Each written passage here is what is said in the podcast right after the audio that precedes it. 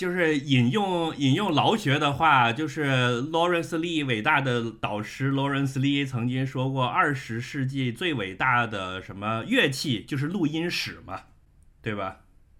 我们照着这个思路，可以认为动森是二十一世纪最伟大的摄影器材。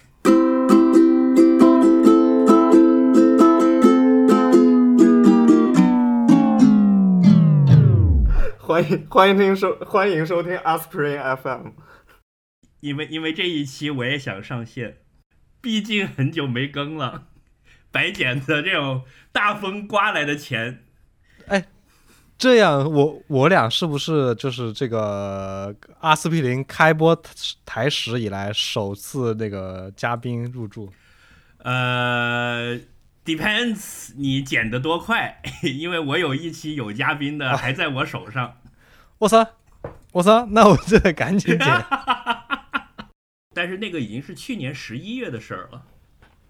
哦，那那我那我估计你近期内几个月之前就跟我讲过这事儿。对，然后那一期脚趾的录音整个坏掉了，我还请田石老师帮我挽救了一下。好的，你剪完了吗？嗯，好，不用说了，我觉得我赶得上这个状态。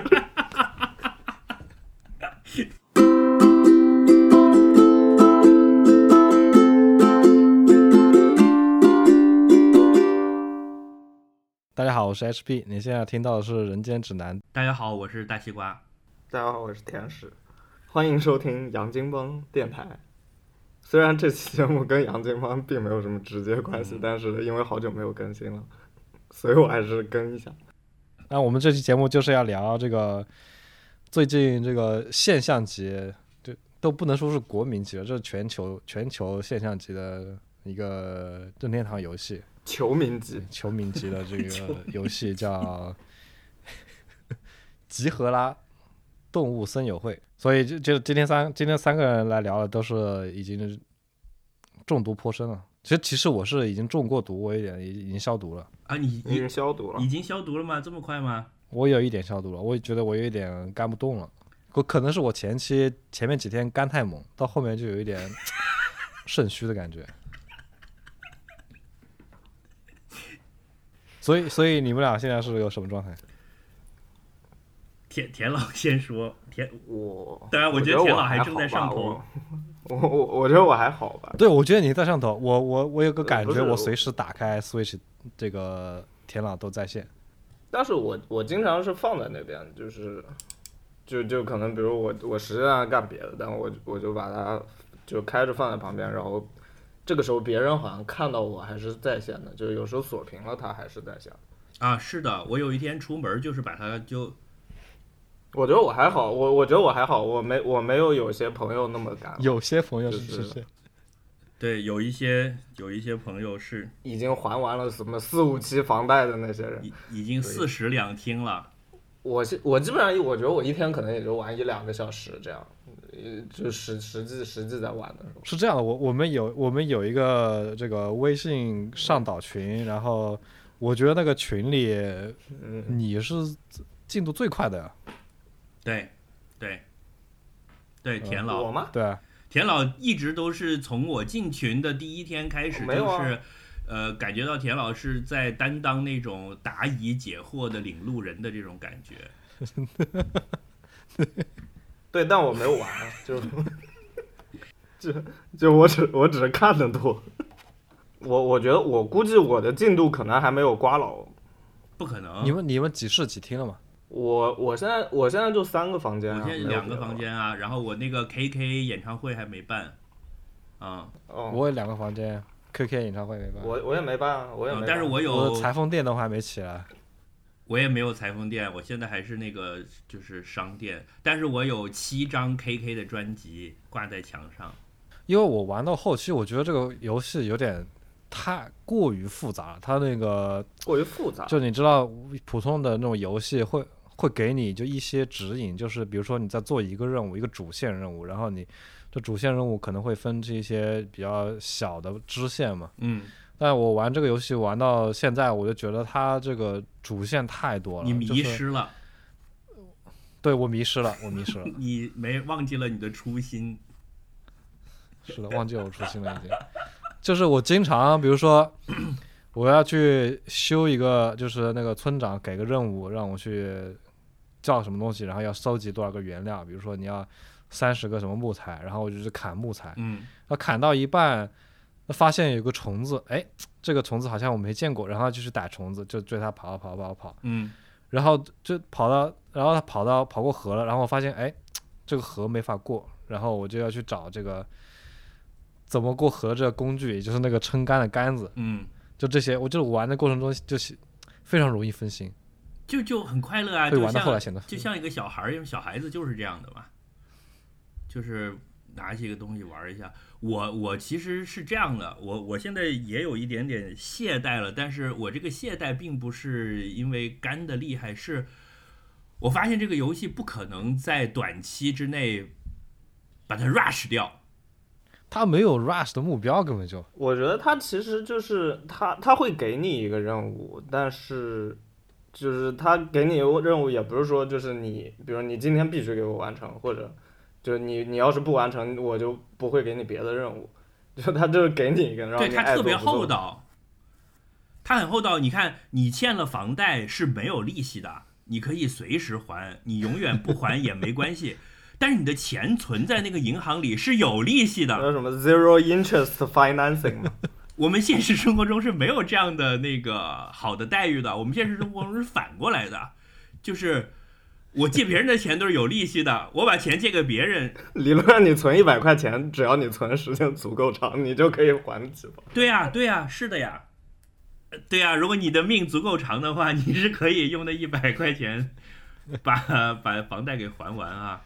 就是这个游戏有几个地方都是让人觉得就是你被温柔对待了，我觉得，就比如说岛上的居民从来不会对你恶语相向，就是你哪怕穿的很丑，你走出去，他你跟他讲话他会说啊，你最近一直都穿着这件衣服呢，这件衣服好适合运动，我也要像你这样元气十足。我心想，我只是没有钱去买衣服而已，大哥。然后你看刚才讲的房贷的事情，对吧？然后还有还有一件事情是我那天想到，我自己都就半夜一个人在玩，我都乐起来了。就是我觉得这是一个能把我爷爷气死的游戏，就是展开展开讲讲。因为我以前我以前我我爷爷经常讲的一个口头禅就是说，钱也不是风刮来的。那天我在海边钓鱼，过来了一个气球，然后我就把那个气球打下来，掉下来了一万块钱。你还可以，你还可以从地上挖到钱，然后我当时对树上也会掉钱。对，然后我就想说，我爷爷会被我气死。爷爷，这钱真的是风刮来的。然后还有从树上长出来的钱，钱是树上长的，是风刮来的，是在地上就是挖出来的，就是它是一个这样的世界。你说多么的快乐啊！我操，不是、啊、这钱来太容易，导致你？导致你其实不快乐呀。你你就是你发现你不缺钱了，哦，就我觉我觉得这个游戏它钱也不是，就它在钱在这个游戏里面，它也不是一个特别重要的东西。我觉得，就你哪你哪怕得到了特别多，也不会怎么样。就是你也不能马上得到所有的家具，或者你也你也不能马上就把你的房子升到最大，然后你也不能马上就就比如说邀请到你喜欢的小动物。对它，我觉得它的复杂性就体现在这个地方，它没有一个量化的指标来衡量你这个游戏都玩到哪儿了。就是你像其他游戏，你可以按照比如说等级，我我一百，我就比如说我开始我十级，我就看到有一个一百级的人哦，他他好屌，然后我就去练级，我要朝那个一百级冲刺。但这个游戏你就发现，嗯，你到别人岛上看到，我靠，他东西怎么这么屌？然后你想要，但是你不知道从哪里搞，你没有办法去搞到它，你知道吗？就是你没有一个清晰的路径可以到那里去。对你，比如说，你看到别人一百级，你现在是五十级，你知道我还差多少，以及我如何达对，你。就打怪就可以升级。但是你这个游戏，你看别人造了一个很屌的桥，你你不知道怎么造，你无法你无法去实现这个你的这个你看这个，这在我看来，这就是你们学霸的烦恼，就是说，你你在你过去人生的成功中，你都是有清晰的路径的，对吧？就是我要如何变成成绩好，我就好好读书嘛，我就多做点题，然后我的就是我会有个 ranking 在年级在什么。但人生不是这样的，baby。大西瓜老师的人生课来。Animal Crossing New Horizon is like life itself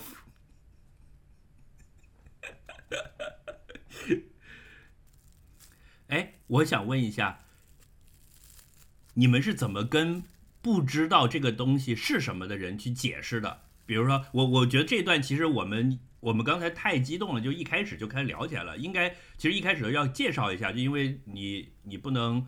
假设所有的听众都知道这是个啥，对吧？那当你要介绍的时候，比如说你跟你的呃太太或者你的一个从来不玩游戏的朋友，怎么解释这个东西？这我我现实生活中就解释了一回，那我觉得还还行吧。你是怎么解释？就是它是一个另一种生活，就是你在岛上那个人物就代表了你，然后你可以有另外一种生活。我是这样解释的。嗯。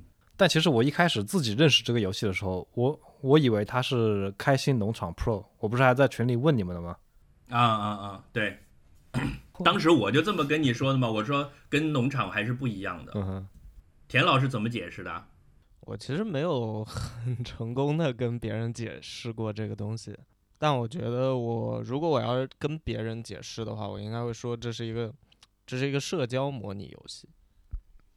其实我们三个应该都是这个系列的新玩家吧，因为在这个之前，它其实是历史挺久的。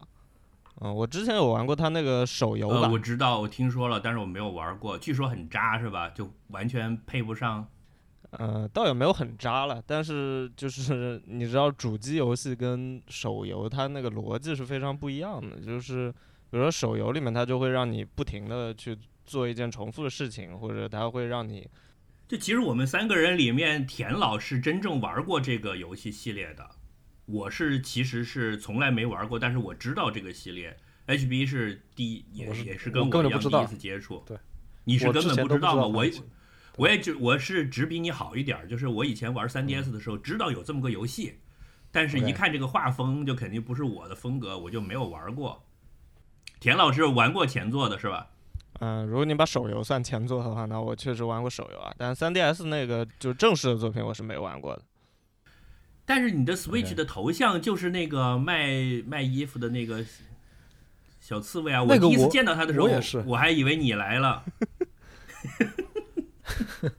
我我的头像是那个离克呀。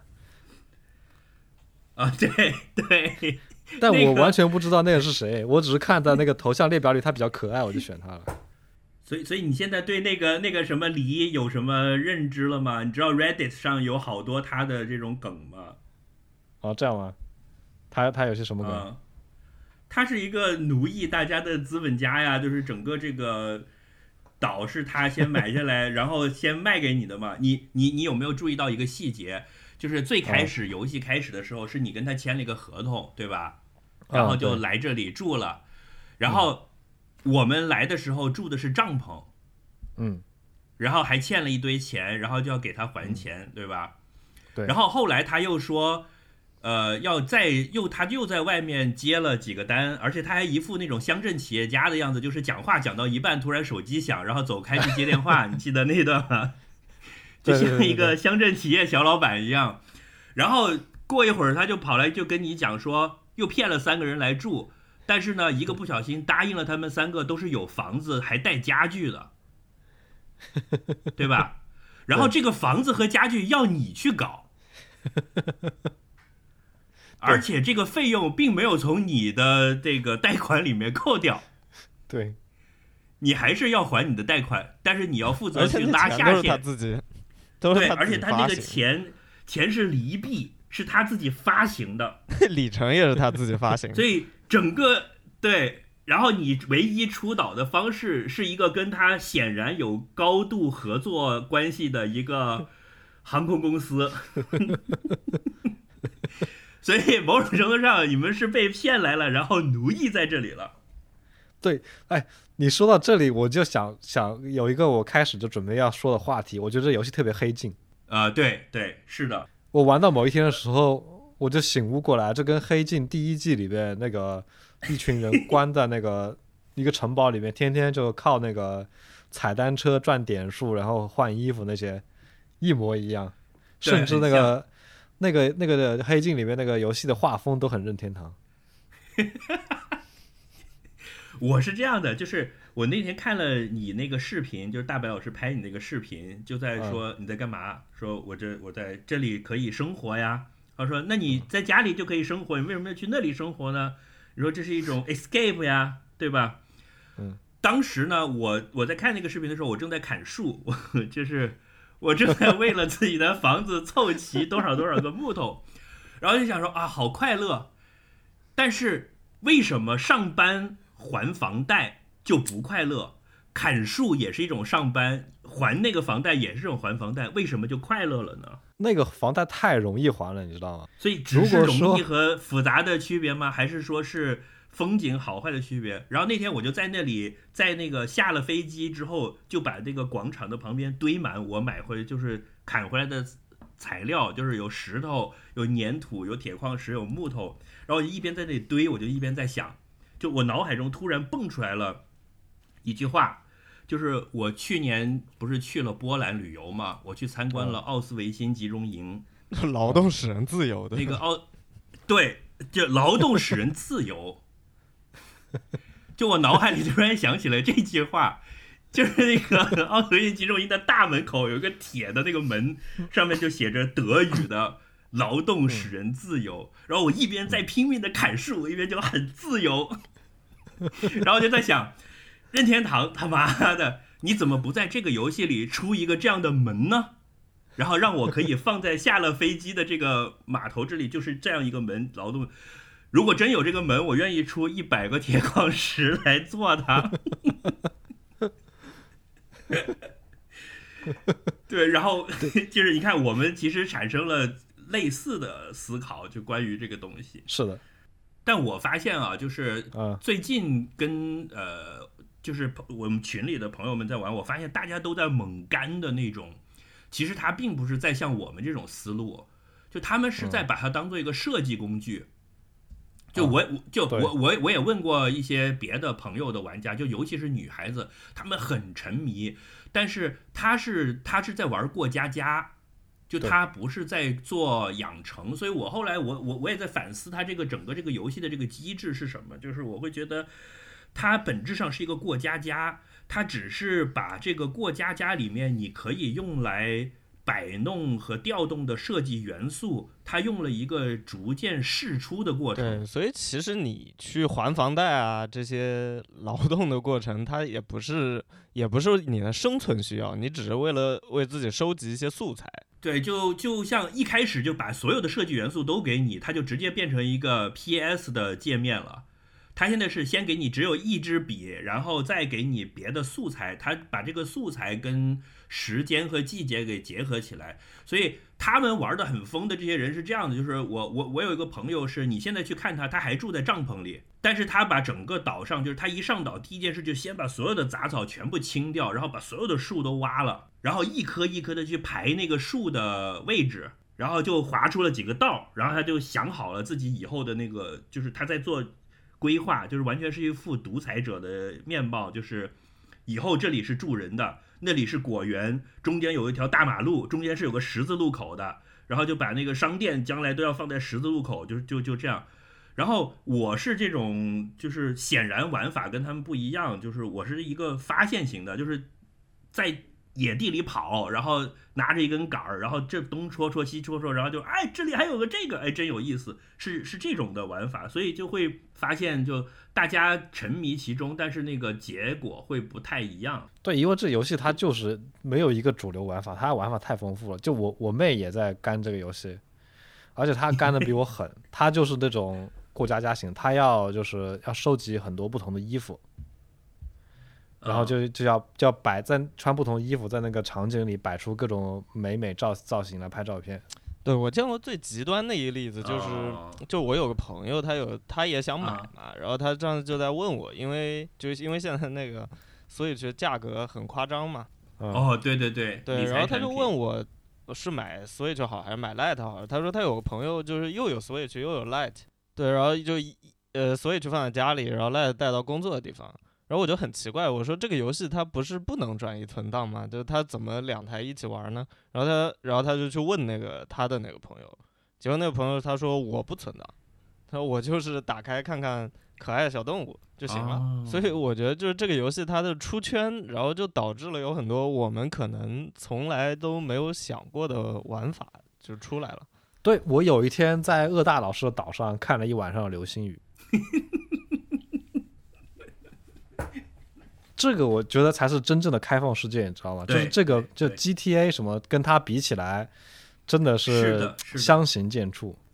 哎，这个动森以前就有日式 GTA 的说法嘛，说它是什么日式 GTA 啊，还有说它是什么猛男游戏啊，然后就他不是前段时间跟那个 Doom 的新版在搞联动嘛，然后就我在推特上看到很多图，就是那个 Doom 那个杀人如麻的这个 Doom 盖，然后把头盔拿下来，里面是西施惠嘛，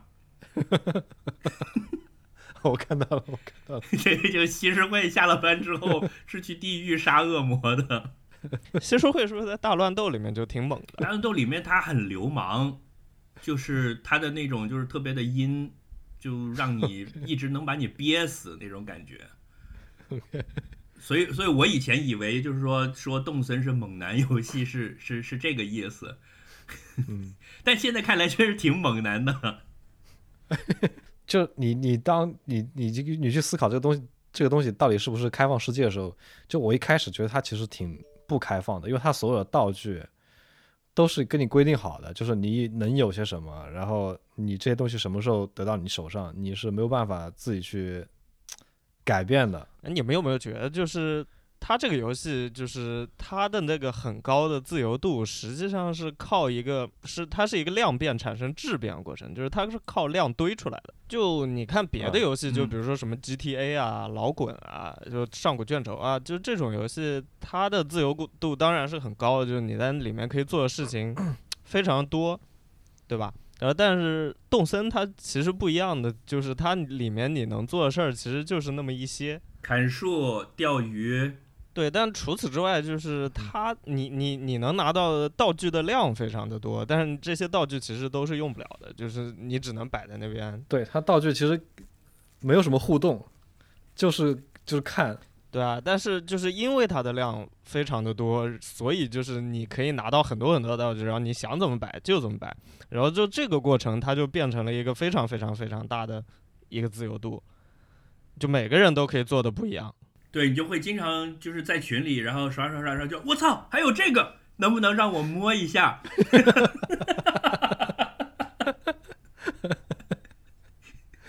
我呃，我我有一个跟你们类似的感受，但是不是指家具这块儿，就是我那天会觉得说，这个制作组是一个海量的工作，它是用一种巨大的工作量堆出来的。就是你刚才讲的那些，就是道具的量是很多了。第二个是我跟 NPC 交流的时候，他的那个文本量和那种细节的程度，就是他他远远没有到 AI 这个级别，但他给你的感受比所有现在号称 AI 的东西都要厉害。比如说，我的 Siri 如果要有这里面的人物那么的聪明就好了。就我试过跟一个小狗聊天，然后他说，就他都有自己的人设的，就是他是有自己的性格，他喜欢的事情，然后他的家会是在，呃。呃，里面的装修都是他的这一种风格，然后包括他穿的衣服，然后他跟你说话的时候讲的一些事情，然后这些都是能对上的。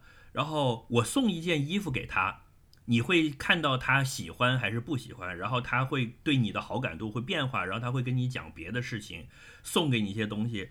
我有一次是送了人一个东西，然后他就收下了，收下来之后呢，他说我现在身上也没什么东西，我就给你钱吧，就给了我钱。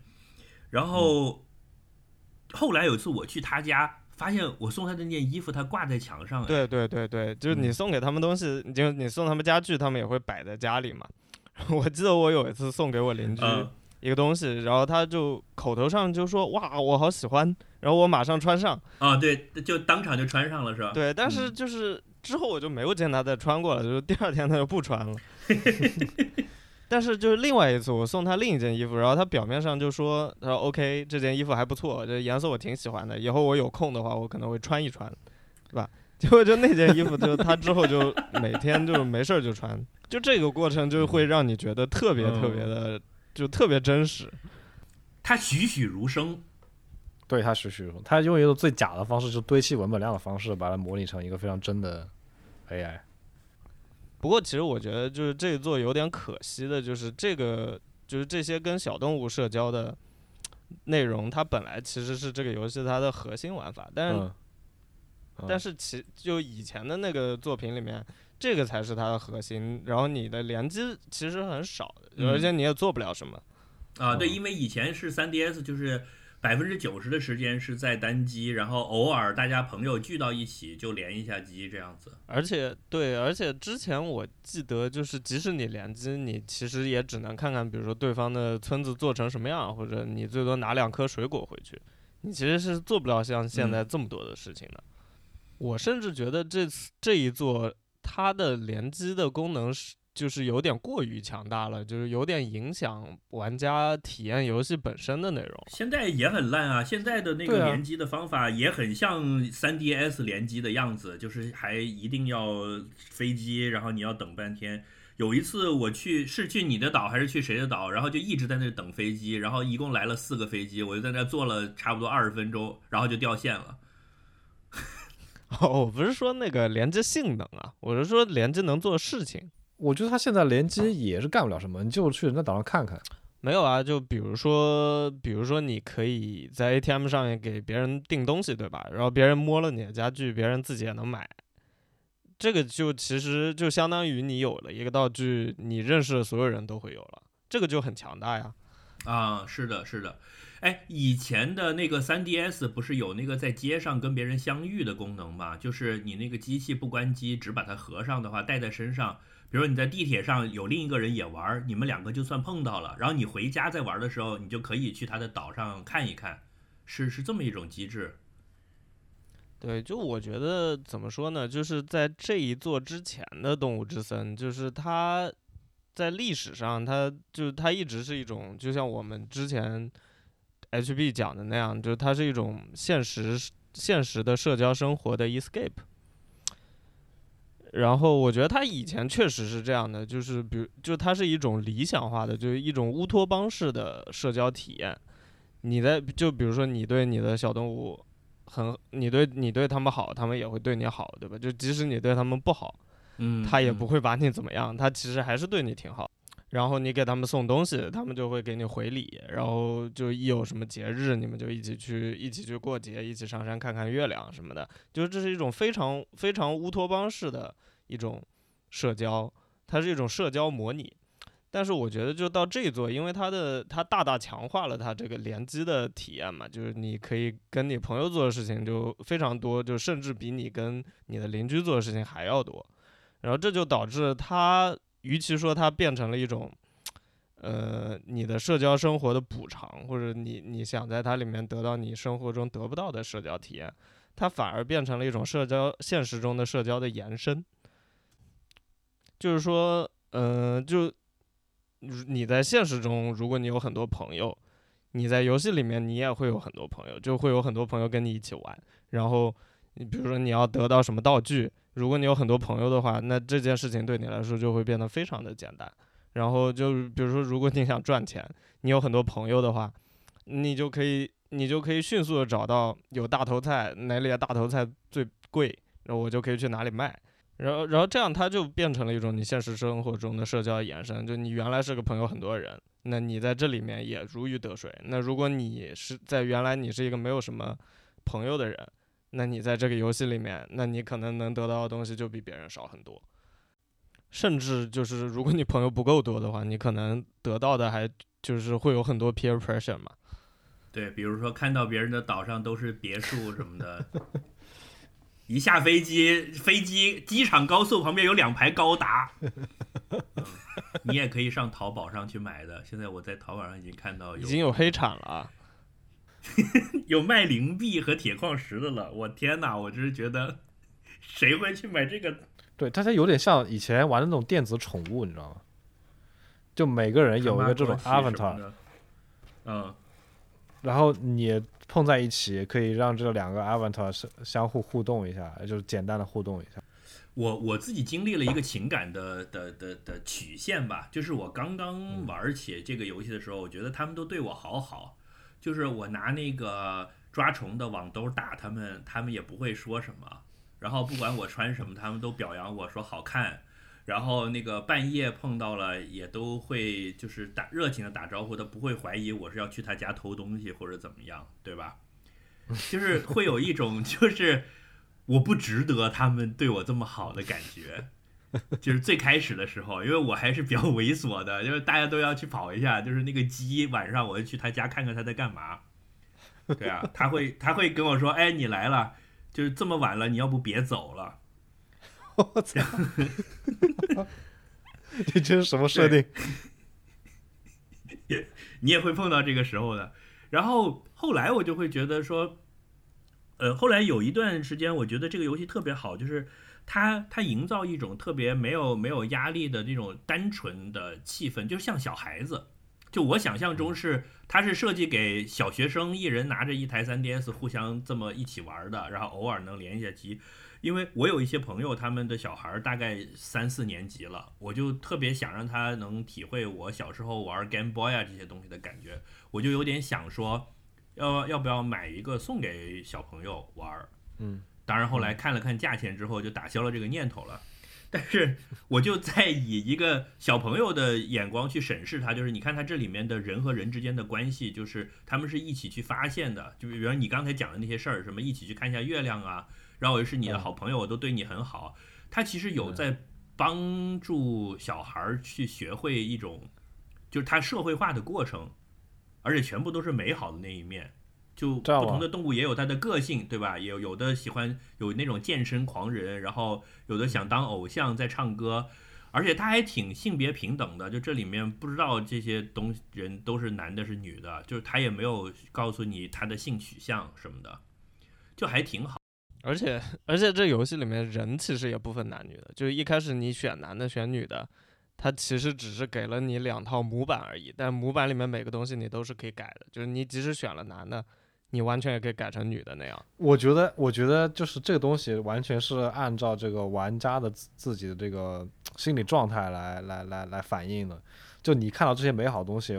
你没有把它一一点点明确列到我面前的时候，我我甚至没有这么深的体会。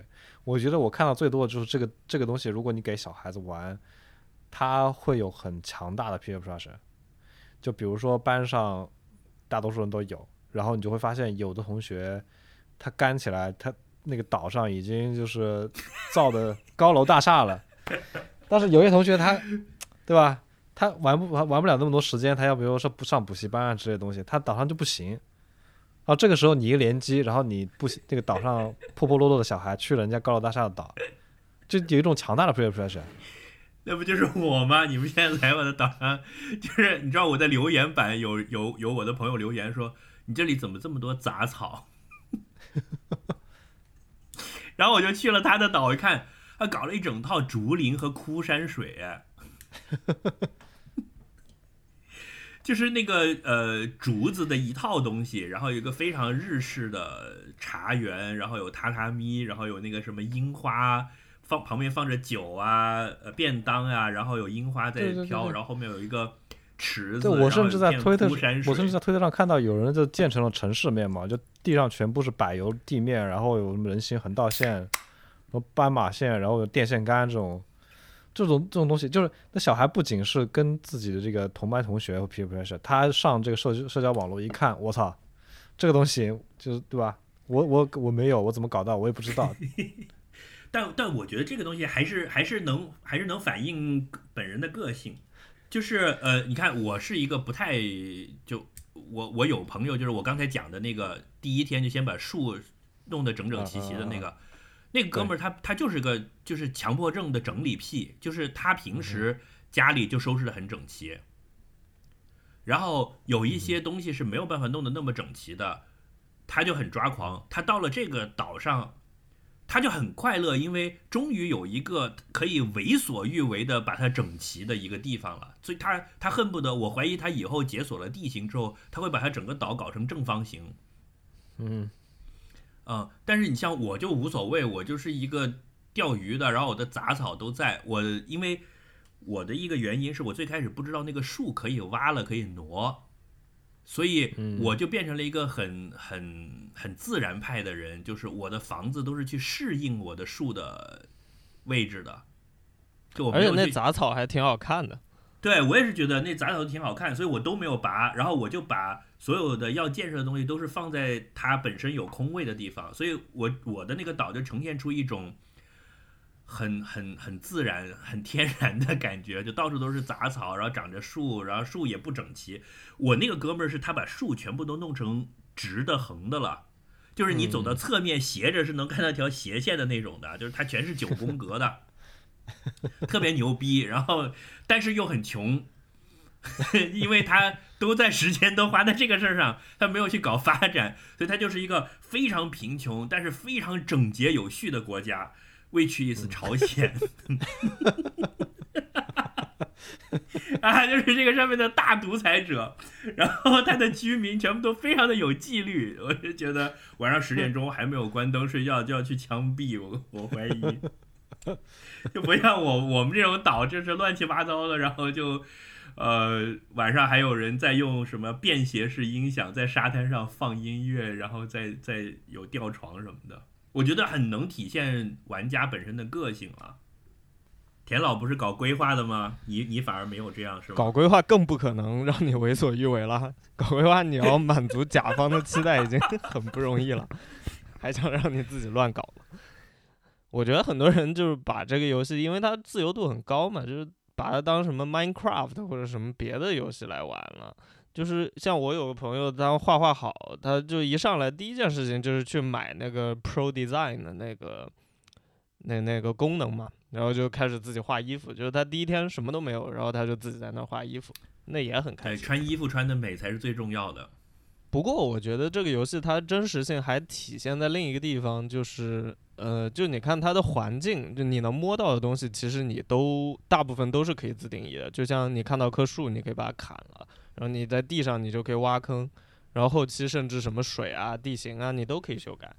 这个自由度其实挺大的。就像你在上古卷轴里面，你看到棵树，你想把树砍了，你其实做不到。很有很多游戏它其实都是这样，但这个游戏里面你就可以。但另一方面，呃，这游戏里面所有的活物你都是改变不了的，就像你的邻居。他们有自己生活，就他们也会，他们也会还房贷，他们房子也会变大，对吧？然后他们互相之间可能会吵架，然后就你没有办法改变他们，你只能跟他们交流。就像，呃，就你比如说你不喜欢哪个邻居，你想让他们走，那他们走不走其实也是随机的，你也没有办法让他明天就走。就是别的游戏里面，你会觉得那个 NPC 他说到底还是工具人，对吧？就是他每天做的事情其实都是一样的，或者他甚至就不做事情，他就站在那里，你去跟他讲话，他就跟你讲话。但是这个游戏里面，你你其实是你其实跟这些邻居他你你们是平等的，就是他他爱干嘛干嘛，你最多就去找他们说话而已。不过确实也是，就是你说因为网络条件的。呃，变得更加强大了也好，你说现在做游戏的技术变得更好了也好，就他现在确实多出来了很多，嗯，以前可能制作组他不会去考虑或者他没有办法做到的是的别的玩法，再加上现在疫情嘛，我觉得这也是他出圈的一个很重要原因吧。对，就全世界人民现在都在上岛，我我在。干的最厉害的那几天，我会我会就是反思，就刚才讲的都是优点，我会觉得它这里面就是如开始 H B 讲，它它很像黑镜嘛，就它是一个反乌托邦的一个环境，但是它又是温情脉脉的。然后那天呢，我在那里商店里狂买东西，我突然就想起了就是老学的那句话，就是消费主义导向的论述。你不觉得我们这几天在这个岛上什么都想买吗？而且见到了就马上买，就我必须有，别人有我必须有。而且是而且你不想买的你都想买，因对为对对对对谁知道以后怎什么时候就会用上？坐着飞机去买。一听说别人的，哎，我这里有一件什么什么衣服，嗨，等我开导，坐着飞机过来买，你不觉得这个非常的消费主义导向吗？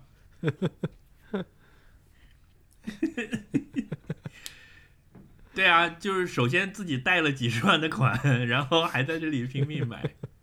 不过我之前看到，就是这个黎克，他现在其实已经是一个金盆洗手的状态了。他以前作品里面，他是一个更加奸商的形象，就是他之后他会直接跟你说，他说：“哦，我比如说这这是我家的商店，但是你要帮我在我家商店旁边种点花，什么，然后说什么我啊，你在我这里工作，你就要穿工作服，所有在我这里工作的人都要穿工作服。”就是他是这么一个形象，但是现在就是后来好像因为玩家的那个，我我就有很多玩家抗议嘛，就是我给我小孩玩游戏，你就给我看这个，就 然后就玩家的这个就是里面不同，所以后来就改了是吧？后来任天堂就对他设定上做了一些调整，就像你看现在他，比如说他有两个小孩儿，然后他对话里面他会说，他说其实我百分之九十的收入都是捐给孤儿院的。因为不过这个我觉得比较比较有意思，就是说任天堂它其实是一个跟迪士尼一样的公司，就它是一个非常清教徒的公司。就我不知道你们知不知道，就以前有个游戏叫 Mother 嘛，然后那个 Mother 它那个游戏它日版跟美版差距其实很大的，就是像比如说抽烟的镜头，日版里面有，美版就没了，呃，然后就像什么。呃，妈妈打小孩屁股，就这种程度的这种所谓的家暴的镜头，那里面也没了，就美版里面也没有了。然后，就妈的三是一直没有美版的嘛，就是在美国玩家的心目中是一个是就是幻之名盘。对啊，就它其中很大的一个原因就是《Mother 三》里面有一个还不是反派，是正派的一个集团，就是一群伪娘嘛，就是那种。呃，就是一群大叔，然后涂着口红的那种，就他有这么一些角色，但就就就因为这些原因，然后这个游戏就一直没有办法在美国发行，美国任天堂它就是不给他们发行，然后就导致很多美 就美国玩家就怨念就非常的大。我记得就是像有一有一群玩家，他们自发给这个游戏搞汉化，搞了十年吧。对，但是就是黎克他在任天堂发行这个游戏里面，就很像那个唐老鸭的那个叔叔、叫什么来着？就是非常非常有钱的那个就是很像那么一个形象。嗯，甚至好像在某个版本里面还有他在那个钱里面游泳的那个镜头。哎，对你有没有发现，其实迪士尼和任天堂他都能接受这种大资本家的负面，这也许这这对他们的这个价值观来说，这个并不是一个这个哎，是是是真的，是真的。迪士尼跟任天堂在很多地方都很像的，比如说都有那个什么，就是法务部都很强嘛。对，不过我觉得这个好像就是美国任天堂，日本任天堂就不是这样。对，日本任天堂是一个那种就是乡镇企业手工作坊的感觉。对，就好，据说宫本茂到现在都还骑单车上班的吧？就我我玩这个游戏，我会觉得这个这个更像一个就是年轻人的第一次殖民经验，你知道吗？就就日本帝国主义两千块钱卖给你这个亚非拉青年人生中第一次殖民者的经验，对对对对对，帝国主义就是一个这种大的，就大的这个大资本家，然后带着你出海到一个无人岛上，然后当地有些这个土著，然后你就到岛上可以 对进行开发、进行破坏，你想干嘛干嘛，然后把它建设成一个这个王道乐土。对对，确实是这样。而且我我我我，这是我本来想讲的一点，就是一开始大家互相都很好，都温情脉脉，对吧？逐渐的就露出了消费主义的的狰狞面目，然后你会缺乏，然后你就要去掠夺，对然后就去开发那些对，没错，殖民岛，然后就拼命的砍自己的岛上呢，就搞得很干净就。是。那里我每次都是就是炸骨吸髓那种感觉，就是对每个石头要砸九下，每一棵树都要把它砍倒，然后把树根挖起来，连蜈蚣都要抓走，最后再钓鱼，恨不得走之前再放一把火，就这种感觉。到资源岛就是然后三光嘛，三光，回到了你自己的岛上，对，三光完了之后回到自己的岛上，你好像说我建设成一个王道乐土，对吧？但实际上阶级的区分还是在的。对，没错，比如说，你会把最好的地段留给自己。对，，没错，你会让这些小崽子们逼一边儿去，然后我自己在靠海的地方有一个河口，正好能把那个地方给隔开，别人来不了。然后呢，就有一片沙滩是我自己的，或者就是我我的朋友们通常是这样，要么就是自己有一片 private beach，要么呢就是自己一个人住在山上，俯瞰众生，对吧？还有一种呢，是是什么一点的，就是自己在交通要道上，就是旁边就是博物馆和商店和市政府，然后就是我的大公馆，别的人都一边去。我觉得这个游戏里玩家跟这个 NPC 的这个关系就非常像那种殖民殖民时代初期那种到殖民地的殖民者跟当地土著的关系。对，对，但你可以随便安排他，你可以随便安排他。印第安人最开始还请你抽烟是吧？后来就被你打死。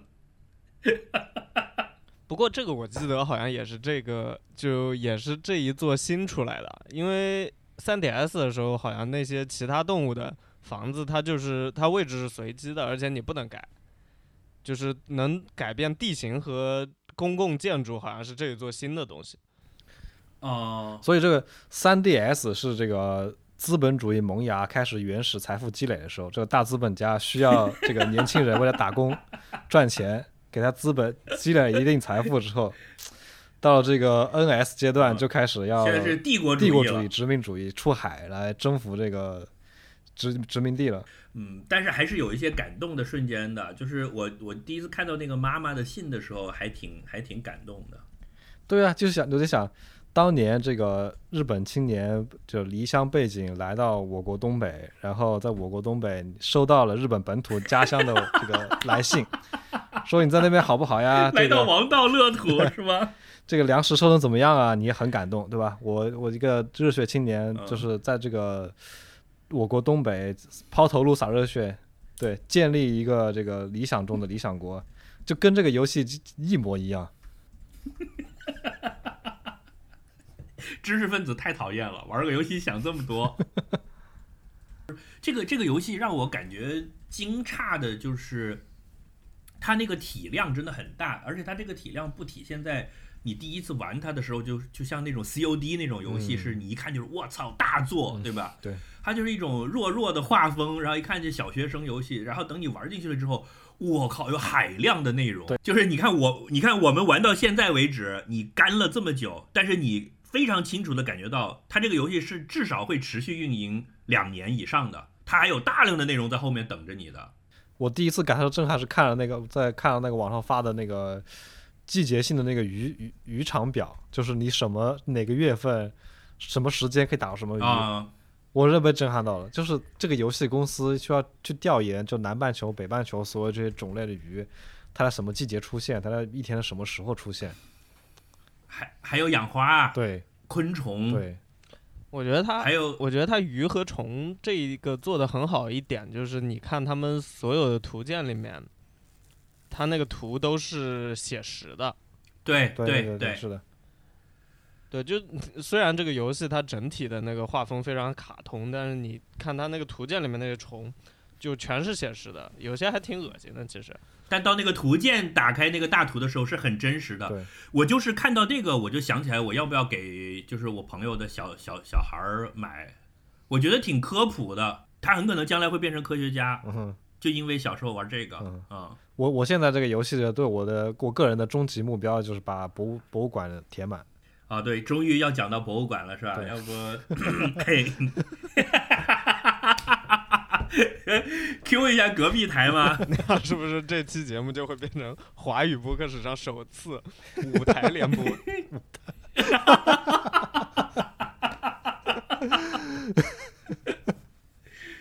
我我其实特别想听一下婉莹去参观这个博物馆之后的一个一个一个，就他他不是经常会用一对对对种非常专业的角度嘛，就对就对他就是博物馆是什么，他就会跟你讲说，教科书上是这样定义的，博物馆要有这个什么收集、研究和教育民众的作用。然后我在动森里的博物馆一开张了，我就特别，我就在想，这个有没有教育的作用呢？有，收集有对，研究就不知道那个猫头鹰有没有在 研究，他经常在打瞌睡。对，真的，我我这个游戏，我我我岛上的博物馆一开门，我就被震撼到了，我立马就把这个给他看，让他去看看这个博物馆。当时他还没有，他还没上岛，对他当时他还没上岛，很好，我觉得设计的很好。对，真的很好，真的很好。嗯，他策展，然后展厅布置都非常非常好。开始专业了。你注意到了吗？它还有残疾人通道。对，，没错，它是有斜坡，它所有楼梯楼梯的地方都有斜坡。对，它甚至还有那个红色的报警按钮。然后它那个展陈的设计也非常好啊，就是呃那个鱼类那个馆的那个大玻璃，对然后它还会有可以你绕上去，从上面又有个小窗户能往下看。对，那个那个真的很棒，我怀疑就是这帮制作组是不是，他们肯定也没少看博物馆吧？就是他 他们里面肯定有博物馆宅。对，这里面真的挺多宅的。你看那个钓鱼宅肯定是有的，嗯然后养花的那些昆虫类的，呃，然后对，然后那个展陈的设计，那个昆虫馆到到走到里面，它还专门有一个类似户外空间这样的地方，对研究室，还有研究室。对，那个好像是孵化蝴蝶的地方。对对对对，啊，那个真的好好啊！就是如果，甚至你现在有哪个博物馆对就照那个复刻一下我觉得你你就照着这个做就可以了，真的。对，就照着这个一模啊一样做，你就可以牛逼了。它是一个自然科学博物馆。对，你们有没有觉得日本人对就是钓鱼啊、抓虫啊这种事儿，好像有一种 fetish？就不光是这个游戏，就是你去玩《牧场物语》什么的，它里面都有这种。毕竟他们那个是的，是的。他们天皇都是研究那个鱼类的嘛。对，而且这一座它好像这种收集的元素其实还弱化了，就是嗯以前你钓鱼，你钓到每一条鱼、每一只虫，它都有一个独一无二的尺寸的，嗯，就是你钓上来，它会说这条你钓到什么什么鱼，多少多少厘米。几厘米啊？几厘厘米呀、几厘米，也不是那么黄。华丽的收竿技术。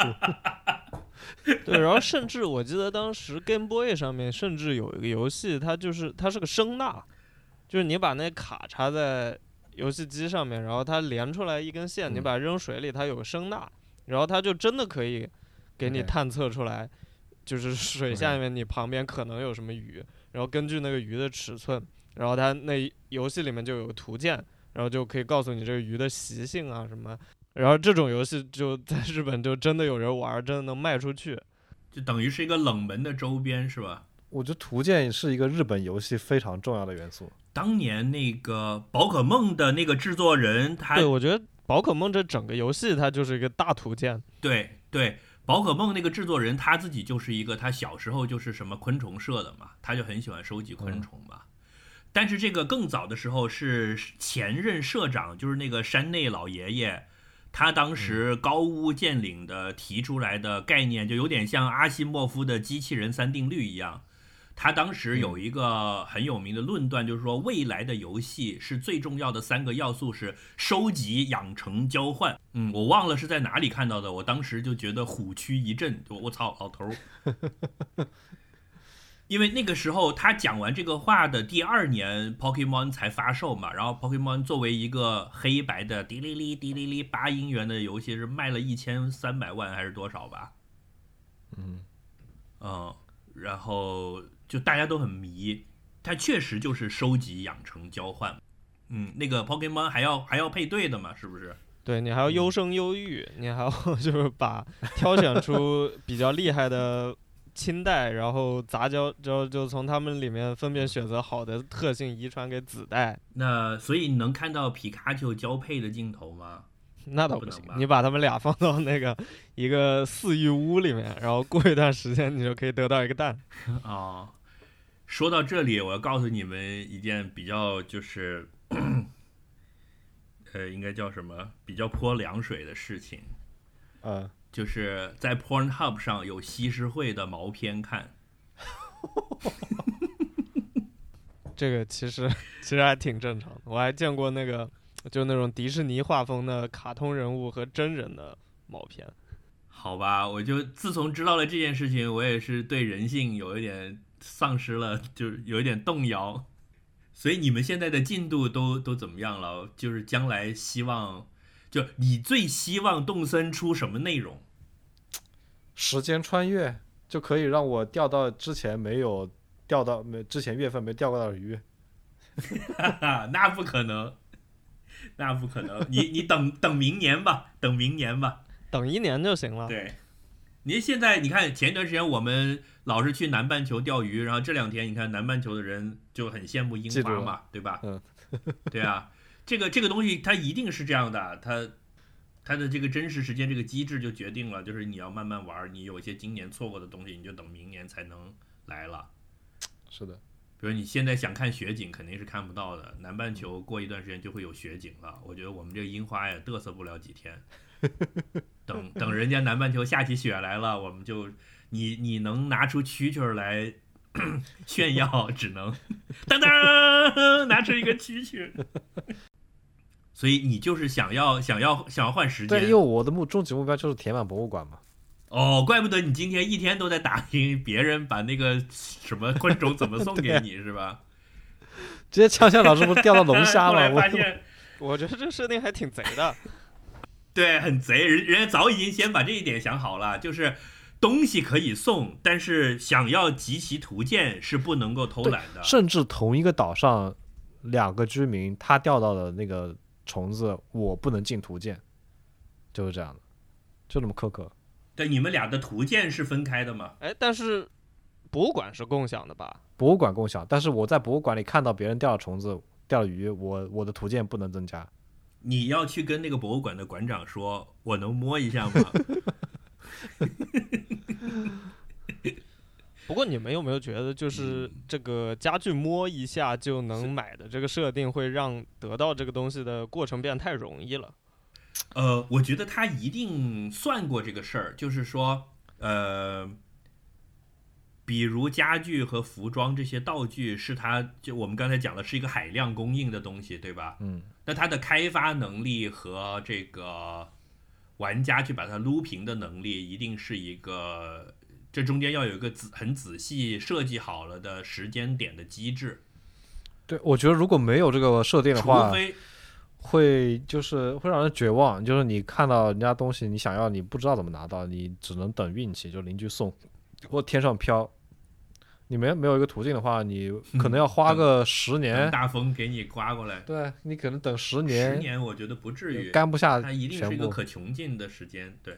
嗯，就他既然有信心让你们能互相摸，他肯定是对于后面的内容有有信心的。我最近发现有些东西你摸了也买不了，你摸完了之后他会说是什么非卖品？呃，就有一类，对，就它有一类会是非卖品的，对。而且就这个我。到现在也没完全搞清楚它到底是什么规律，因为就因为我知道，就是 DIY 出来的东西，你百分之一百是不能重新买的。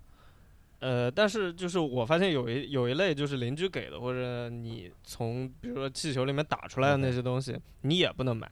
但我不知道这些到底是什么规律，因为我现在就因为我之前有一个，因为我之前拿到一个面具，然后就比较好玩嘛，然后我朋友就想要，然后我就想给他一个，然后我发现他。就是他写的就是非卖品，我也不知道这个到底有什么规律，因为我现在好像也就见过一两种道具是这样的。嗯，这个到现在为止应该还没有人摸出来。你看网上，比如说花配种还有鱼类的那个时间表都有人排出来了，但到现在没有人排物品的清单出来。对，据说官方攻略本这个月出嘛。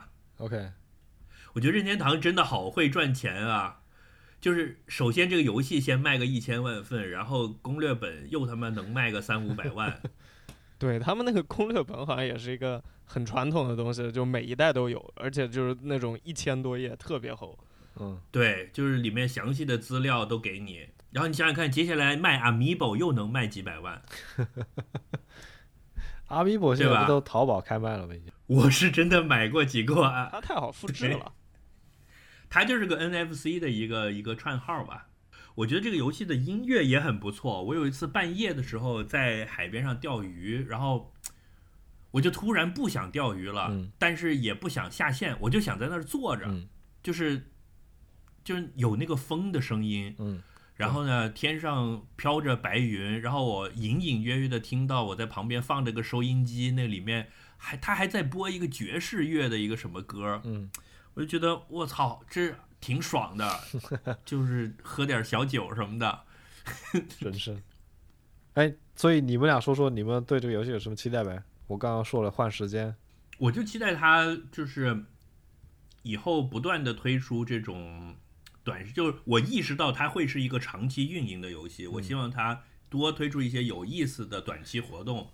呃，我未来的计划是大概每天就上去 routine 的流程搞一搞就可以了，就我不会再去干它了。你每天 routine 是啥？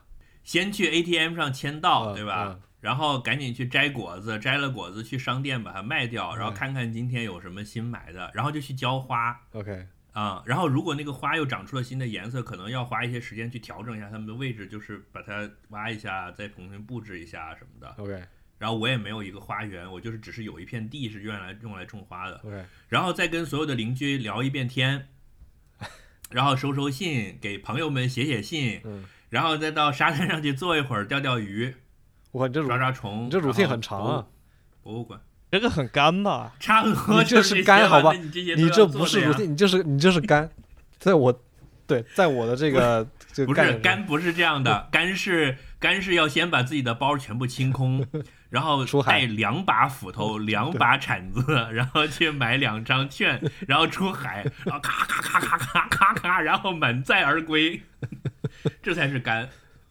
呃，就是这刚有一个点我嗯。本、我嗯。刚才本来想讲的，现在一直没讲，就是我感觉他这一做其实吸收了很多手游里面的东西，就是就像好比这次那个复活节活动嘛，就是他以前的作品里面虽然也有复活嗯节，但是没有现在那么夸张，就是现在那个就是感觉到处都是那个蛋，嗯，然后对然后你要不停的去收集对对对这些蛋，然后做一堆小道具，然后做小道具再用小道具去换大道具，就这个这个完全就是它手游里面，就是它手游里面有大量的任务都是这样子，它会反反复复给你新的。但你看我就完全不掰啊，就是关键它很丑啊，我也不想要这些东西。呃，对，但就没有办法，就是到处都是。然后它手游里面其实就是不停的就是会给你新的活动，然后你在那手动活动里面就会做类似的事情，这很这你得到的我觉得这个是东西一样偷懒了。这其实是有个网游，你知道吗？就网游的它的它的流程就是这样，就是让你打 N 个怪或者收集 N 个东西，然后过来换一个奖励。嗯，我觉得就是《动物之森》它这个游戏很比较神奇的一点就是，一般的游戏它要么就是那种线性的，就是你你一个故事你走完了就没有了，你如果想玩的话，当然也可以，但你再玩一次它还是那个故事，对吧？然后要么就是那种一局一局的，就可能我两个小时打一局。完了，然后我下下一个两个小时我再打一局，那那一局可能会不一样，但它是一个独立的过程。但是，嗯，就现在玩家可能意识不到，就是以前的主机游戏，你买了一张盘或者一张卡，它里面的数据就是永远是那样的，它不会像现在这样，就你还可以联网更新，还可以增加新的内容。就以前是不存在这种事情，但是在这样的一个基础上，它它它却可以。就是它却可以做出让你可以连续玩一个小时，一一连续玩一年，连续玩两年，不停的变这样的一个内容，这个还挺这个还挺神奇的。就像他以前，他以前就是你每年他虽然都有节日嘛，但是他每年节日其实都是一样的。所以我我我感觉就是制作组就是为什么这次复活节活动就这么就大家意见都很大，可能是他们自己其实也不太适应，就是这种可以不断更新的这种制作游戏的方法。但是你看，以前虽然没有这么多花里胡哨的东西，但大家其实对自己的那些就自己家里的小动物感情都很深的。我就我在 Reddit 上面看到，就是有人玩新的之前，还要打开自己的 3DS，然后给自己每个邻居写信，我要搬走了。说我要搬走了。嗯，他不是也能把原来的那些设计给但你只能倒那些衣服呀什么的，但你之前的邻居你又倒不过来，对吧？你之前房子你也倒不过来。嗯就你那些家具、衣服可以弄过来。对，但你邻居也弄不过来了。嗯，就即使你用 Amiibo 把他们重新导回来，但他们对你的记忆是没有的。就这个游戏里面他们是有记忆的。真的吗？所以我干过的坏事儿，他们都会记得的。对啊，就是你，比如说我去跟我邻居讲话，他有时候就会说，他说，啊哎，我昨天看你在那边砍了好长时间树啊，砍了几个小时，你今天手酸不酸这样的吗？对啊，或者他他别人来了他也会记得啊，就是像他说，呃，比如说他说昨天，哎，昨天大西瓜大老远的从他那岛上来跑过来跟你玩，那你们关系肯定很好吧？就也会有这种。所以田老年没说你希望你的期他怎么样望是怎么样？嗯，我对游戏内容本身其实也没有什么太大期望吧。我对自己的期望就是，我只是这个岛上一个居民，我也只是居民代表，对吧？我也不是岛主，所 以我也只是 OK，就你想跟他们一起生活，对，就是我就比如说有空了，我来住一阵子，对吧？然后岛上的各位居民也大家好好相处。那也可能有人来，有人走。我理解是你想做甩手掌柜，有平权的。对，那基建都是我自己交给你们建设。了，嗯。我的那个垃圾桶不是有一个回收箱吗？嗯，我现在每天都会去看一下，里面他们都会扔什么纸箱子呀，还有生锈的零件在那里。哦，有一个玩法，以前好像嗯是有的，我不知道现在这座行不行。就是有时候你的邻居他们有些家具都你还没有嘛，不是还挺好的。就比如说你想要他一个电视，然后你就可以不停的送他不停别的电视，然后等他家里放不下，他就会把原来那电视给扔出来，然后你就可以去 垃圾桶里把它捡出来了。太坏了。那我们就今天录到这儿，好，那继续继续干吧。嗯，大家加油，继续干。我们动森玩家很休闲的，夜里三点二十几个人在线休线。闲。好，就这样，拜拜。拜拜。拜拜。